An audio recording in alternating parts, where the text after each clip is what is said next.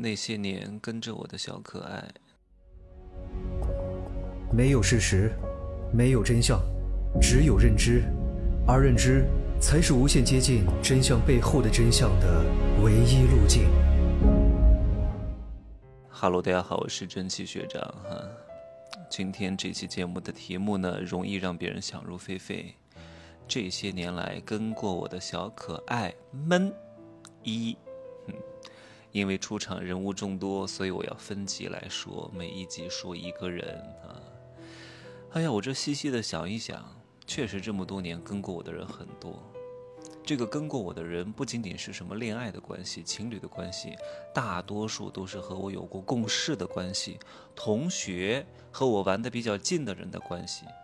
他们只要愿意接受我思想的荼毒，他们大概率都会过得比他们原来的阶层更好。我为什么突然想要讲这个话题呢？我现在已经在洛阳了。昨天晚上是我在芜湖的最后一个晚上，我见了一个老朋友。这个老朋友是我高中时候的助理，给我拎包的。我真的，我小学就到处教别人武功，让这个小孩去打那个小孩。然后我高中就有助理了，他到哪去都给我拎包，帮我打扫一下卫生啊。我们是初中的时候认识的，她是我隔壁班上的一个女孩儿，啊，我喊她丑货，她喊我美货。我们是吵架认识的，具体因为吵什么我不记得了，就是不打不相识。我在说她现在的成就之前，我先说一下我上的那个中学，那些同学毕业以后大概率都在做什么，好吗？让各位知道一个基本盘，咱们不是省重点中学毕业的，我们是在全市倒数第一差的公立中学毕业的。我们那些同学呢，学习最好的啊，全年级前十名的，也只能上一个二本，或者某一两个能上个什么一本，但也不是二幺幺和九八五啊，能上个一本，家里就要烧高香了，我们这个学校就要放鞭炮了。我是大红榜上第一个考上重点大学的，啊。就是我，其他的那些同学呢，无非就是上个大专啊，大专就已经算非常不错了。绝大多数就是直接进工厂啊，做什么奇瑞的工人，每天穿着蓝色工作服，等着这个厂车过来接。要不呢，啊，还有点上进心，上个夜大，上个电大，啊，再进修个一两年，出去之后依旧就是服务员儿、收银员、行政文员，中小公司的。平均收入呢，三千到六千之间，啊，住在那种拆迁房当中，这就是我们这个中学普遍的就业状况。上大学的凤毛麟角，我跟他们不能比，我毕竟是凤凰落在了鸡窝里啊。咱们真会自夸。好，那我这个助理呢，比他们的条件还要差。唉，你们听过一个词儿吧？叫家徒四壁、鸡飞狗跳，各位，你知道他家住的什么地方吗？他家住我们家后面，对吧？很破的一个小房子里边，我们真的住的还算不错的。他们家的地都不是水泥地，都是黄土地，还冒烟尘，还有鸡，还有狗，真的叫鸡飞狗跳、家徒四壁，家庭条件非常之差，无保护。各位，这是他的基本盘。好，请问他现在是一个什么样的状况？儿女双全啊，她自己和她老公两个人的年收入在芜湖这个三四线城市加在一块儿大概三四十万左右。她老公也认识啊，我是看到他们一路谈恋爱的，从从什么时候开始？高中开始在一块儿谈的，然后就结婚了。然后大学呢，他们也都是在合肥上的，但当然他们上的学校很差很差啊。然后呢，我这个助理现在住在芜湖，我不说是前三名，至少是前五名贵的豪宅当中。芜湖就是一个三四线城市，说三线我都说高了，也就是个四线城市吧，四线偏上的，三线到四线之间，以前还能勉强算上个三线城市啊，因为以前合肥发展的不怎么样，我们总觉得合肥太垃圾了啊，还是芜湖好。现在不能对比，合肥是集全省之力发展的，和芜湖是云泥之别啊。像芜湖这种三四线城市，全国都一样，几乎都已经陷入了停滞，不再发展。都比较落寞啊，在这样的一个城市，平均房价就一万多，稍微偏一点的也就六千到八千之间。在市中心的一些次新盘，可能五年到六年的也就一万出点头。他住在一个两万五到两万六的豪宅小区，各位，虽然说现在也没有那么贵了，他是最高的时候买的，但是现在二手房也是两万三左右，也非常好了。住在里边的，在这个城市算得上是上流了吧？对吧？他之前是什么样？他就是一个垃圾中学的一个破大专毕业的，然后家里鸡飞狗跳，面朝黄土背朝天，家里啥都没有，然后还是无保护，被别人看不起，能变成这样就非常不错了。我昨天进他们小区门的时候，哇，我说这个这个这个门厅好漂亮，好气派，好有徽风晚韵啊。然后他带我去他们这个小区的会所看一看，他们住的是伟星物业嘛，就伟星集团。在芜湖很多伟星的楼盘，哇，他们那个会所打造的真的很不错，游泳池也非常新，然后会会所的维护啊，然后服务态度都非常之好。他们家门口的那个电梯和门禁也非常智能，我见我算见过世面吧。然后呢，哎，我还被惊到了，我说这个物业不错，然后用的这些设施也都非常之好，就是你进他们单元门的时候是面部扫脸，然后门自动打开。然后你走两步，听到声音声控的灯立刻打开。然后电梯呢是一梯一户直接入户，然后门自动打开，你不用按的。然后进去之后呢，楼层自动帮你选好，到了那个楼楼层自动打开，你直接回家，你全程不用沾手，好不好？我见过很多高端的小区都不见得有这样的设施。他自己现在的工作呢，也是一家芜湖本土的上市公司的人力资源负责人，他就是一个大专生。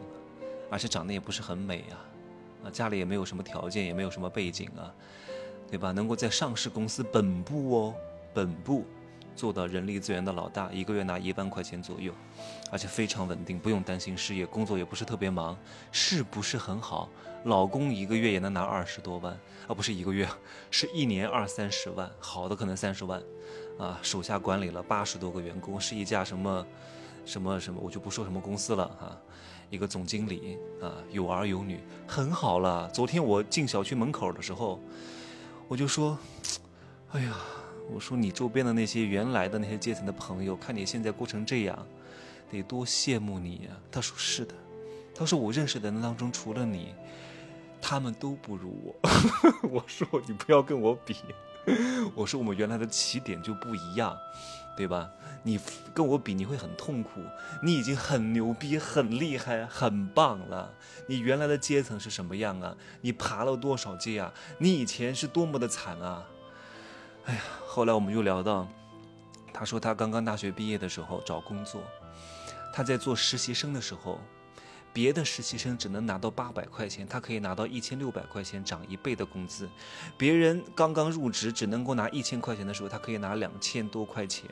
他说：“为什么？就是因为他不是一般的大学毕业生，哪怕他是大专生，但是因为他跟我很早就出社会了，我们高一就开始在婚庆公司搬道具、扫地毯、抬管子，我当主持，他在旁边给我打下手，当我的助理，啊，然后跟我确实学到了很多，因为我非常努力，非常上进。他说他认识那些女人，从初中开始就说，哎呀，上什么学？咱们出去坐台。他说他没有去，我说你为什么不去？”他说：“首先我长得也不是很漂亮，第二点呢，就是我内心当中总是不想做哥哥哥，我总是心中有一份正念。你要知道，我们在那个中学当中啊，很多人都学坏了，都走了歪路。我们为什么能够坚持正道？是因为我们心中始终。”有一种通向光明的一条正道，有一种正念，我就想当明星。他呢也不想搞那些歪门邪道的东西，所以好像我们看似当时也没有什么特别大的成就，但至少我们很清楚我们大概要什么。但很多人是无知的，他们宁愿暑假的时候在网吧上网，这个这个吃喝嫖赌，到处玩打架闹事儿，也不去赚钱。我们高一就出去赚钱了，而且那个时候我确实。有了这些社会经验，我懂了很多，我比同龄人至少是年长五到八岁。我那个时候真的是没钱，我们出去参加比赛就两块钱，他有两块钱，我有两块钱，然后去市区花一块钱坐公交车，一瓶水都没有钱买的，然后回来也是一块钱坐公交车回来参加唱歌比赛，然后也没有拿到什么名次，就在那儿做丑弄怪的，第一关就被淘汰了。哎呀，真的是太丢脸了。我们当时参加了很多芜湖电视台办的各种各样的比赛，上电视啊，什么主持比赛呀、表演比赛呀。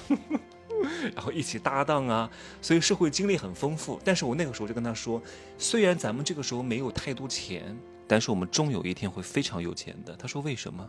我说我们两个这么不要脸，谁他妈有我们这么能够撒得开呀？真的是胆大皮厚，啥都搞啊！你要知道，我们参加一个比赛，哇，真的我现在都不能想，我就跟小丑一样，参加一个唱歌比赛，咱们两个五音不全。但是咱们也敢参加，我都不知道怎么会有这种天生的勇气呢，然后还能进到总决赛，虽然拿不到奖吧，能进个总决赛。后来我想想，我估计是为了节目效果啊，有我们两个在呢，那就是一个杂耍的对象。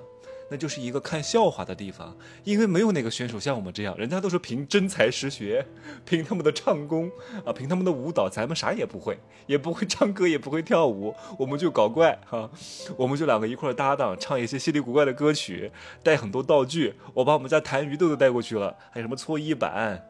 还有什么猪八戒的耙子，还有那个礼花，我去那个批发市场买，然后把那个歌曲都是快歌哈，然后搞稀里糊涂的东西，哇，这个现场的效果特别好，不是在电视上表演哈，是在那种广场上的比赛，什么什么蒙牛酸酸乳，什么等等唱歌比赛，那个时候特别喜欢在这个步行街上搞各种各样的选秀比赛，什么模特大赛，都是什么电视台主办的，什么文化局举办的，然后搞什么海选，搞什么初赛，搞什么复赛，搞什么总决赛，什么一二三名。咱们从来都拿不到奖啊，就是陪衬的，就是吸引别人眼球的，就像猴子一样。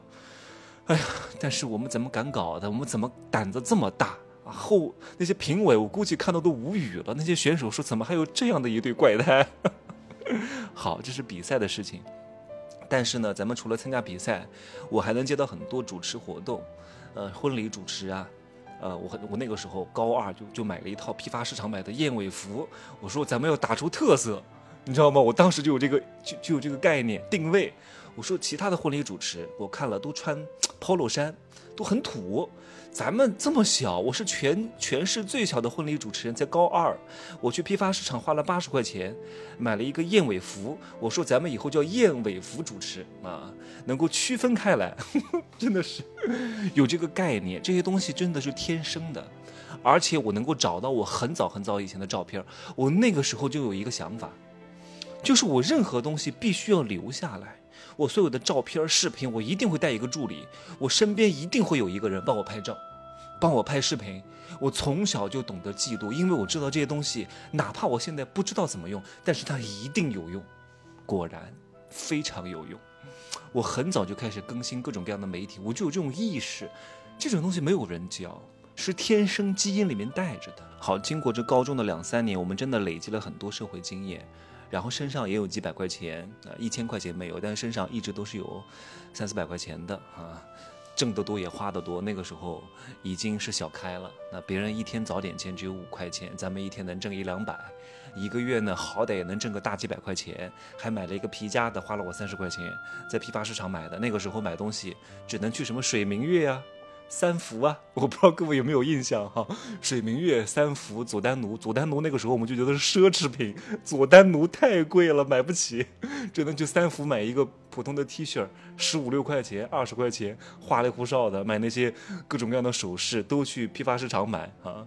为什么说这两三年我们累积了大量的经验呢？一方面是主持，一方面我们要跟很多人沟通，那些传媒公司的老板，那些模特领队。啊，那些婚庆公司的老板，我还要跟新人沟通。我在高中几年就主持了不下将近一百场婚礼吧，一一百场到两百场左右啊。我要问他们的爱情故事，有的是医生，有的是老师，有的是做小生意的，有的是博士，都有，我都要去沟通。我才是一个高中生啊，对吧？然后有些活儿，我会我也会让这个助理去主持。所以呢，我们经过这两三年的熏陶之后。我为什么能考上一个还不错的大学？很多大学的专业课我都是考全省前几名，就是因为我这两三年的锻炼。你说哪个艺考生有我这种社会实践经验？你说我专业有多强？真的不是很强，我就是不要脸，我就是胆子大、真诚，老师喜欢。我去艺考的时候要跳那个形体，咱也不会跳舞，笨手笨脚的。老师说你跳个什么舞？我说我不会跳舞，我能不能跳个广播体操？但是我跳的特别认真。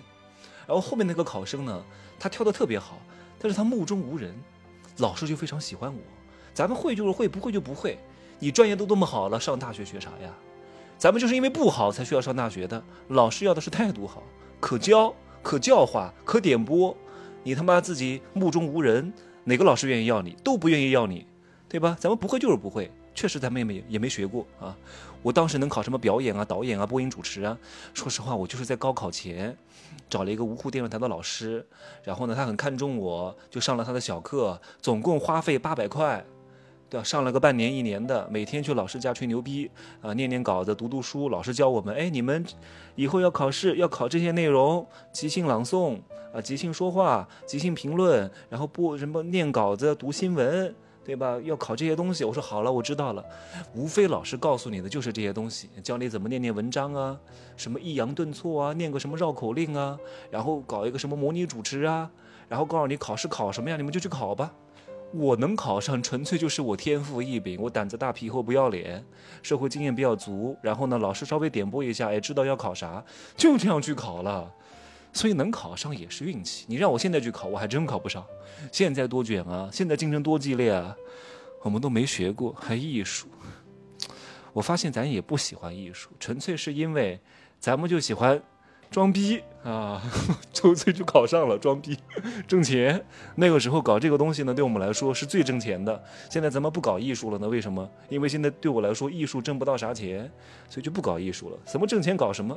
对吧？后来呢，我们就一块上了大学。我上本科，他上大专，但是我们都是在一个城市合肥。两个学校离的呢，也有个坐公交车大概要一个小时左右啊。我经常去他们学校。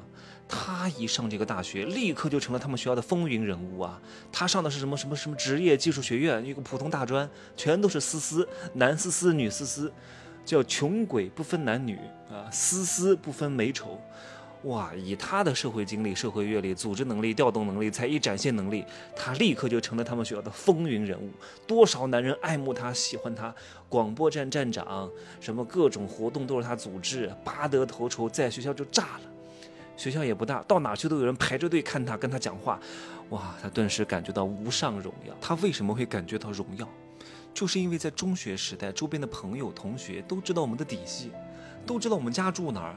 知道我们家庭成员有哪些，知道他们家的家庭条件是什么样，然后知道他各种各样的行为作风，所以都不喜欢他，都谩骂他，诋毁他，都会说：“哎呀，你怎么跟这样的人玩啊？这样的人是，这种人就是少少到的很。”哎，我不知道各位听不听懂这个词儿哈，这是我们这边的一个俚语，我还真不知道怎么用普通话去翻译。什么叫勺？什么叫勺到？就是这个人好像有点不检点，这个人就。就作啊，你可以理解为作这个意思。作和勺相对来说还是比较挂钩的。但是他去到了一个新的城市，一个新的学校，所有的人都不知道他以前是干什么的，不知道他以前是个毛毛虫。他现在呈现出来的是蝴蝶的样子，非常好，大家对他都是仰视的。然后我又经常去找他，哇，有个帅哥去找他。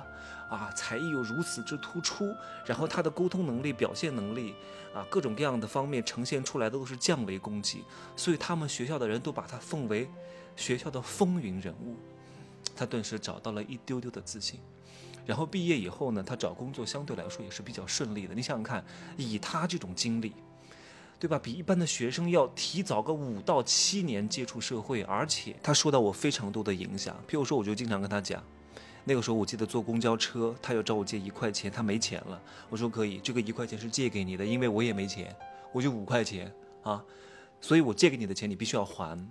如果是我请你吃东西，或者我送给你的东西，你可以不用还，但是我借的再小都要还。第二，你不允许给我迟到，你迟到必须要跟我讲清楚原因，你不可以莫名其妙的就迟到，觉得理所应当，我应该等你。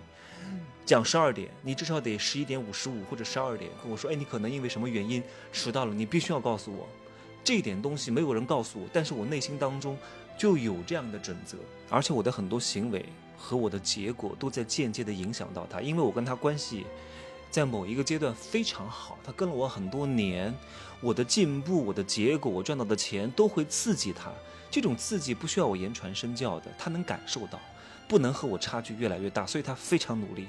我高二就获得了全市主持人大赛二等奖，各位，不是少儿的。是所有的人一块儿参加的，有很多专业的电台节目主持人的。然后安徽省的一个什么模特大赛，我是最佳魅力奖，我也是跟很多职业选手一块儿参加的。然后青少年语言艺术大赛全省的，我也是第二名，他都能看在眼里。我上了大学之后就更厉害，他都能看到。我去电视台录节目，我接拍很多广告，我拍了很多作品，然后走什么 T 台，我去电视台当主持人、当模特，他都能看到，都在间接的影响到他。所以，人家虽然上的是一个大专，但是真的很认真在考司机，虽然说也没考过吧，但是毕业之后找了工作，工作了，在一个三四线城市一直都在学习，对吧？他那个实习工作是别人八百，他一千六。然后转正之后非常容易，他找工作比较顺利，因为虽然学历不够，但是能力来凑。然后上班之后还考了什么心理咨询师，还考了什么会计师，还考了一个四级。各位，他都用不上啥英文，他还要把这个四级也考了。虽然说他的底子不是很行，天资不是很聪颖，但是能做到这样已经很棒了。他周边那些人都啥样啊？都肥的不成样子了，都已经变成大妈了。然后就做着非常底层的收银员，非常底层的做个小生意的那种，哎呀，真的很厉害了，真的，我看到很欣慰。哎呀，没有白跟我一场。行吧，这个故事呢就说到这儿啊。最近呢，我会邀请一个嘉宾，这个嘉宾呢也是我从高中呃大大二的时候认识我的啊，是一个比较在当地非常知名的主持人啊。然后这么多年一直受到我的鞭策毒打，我让他上这个线上，我们会录制一个时间比较长一点的节目啊，到时候各位听一听吧，很难得。我在节目当中提过他啊，某某主持人，好吧，就这样说，拜拜。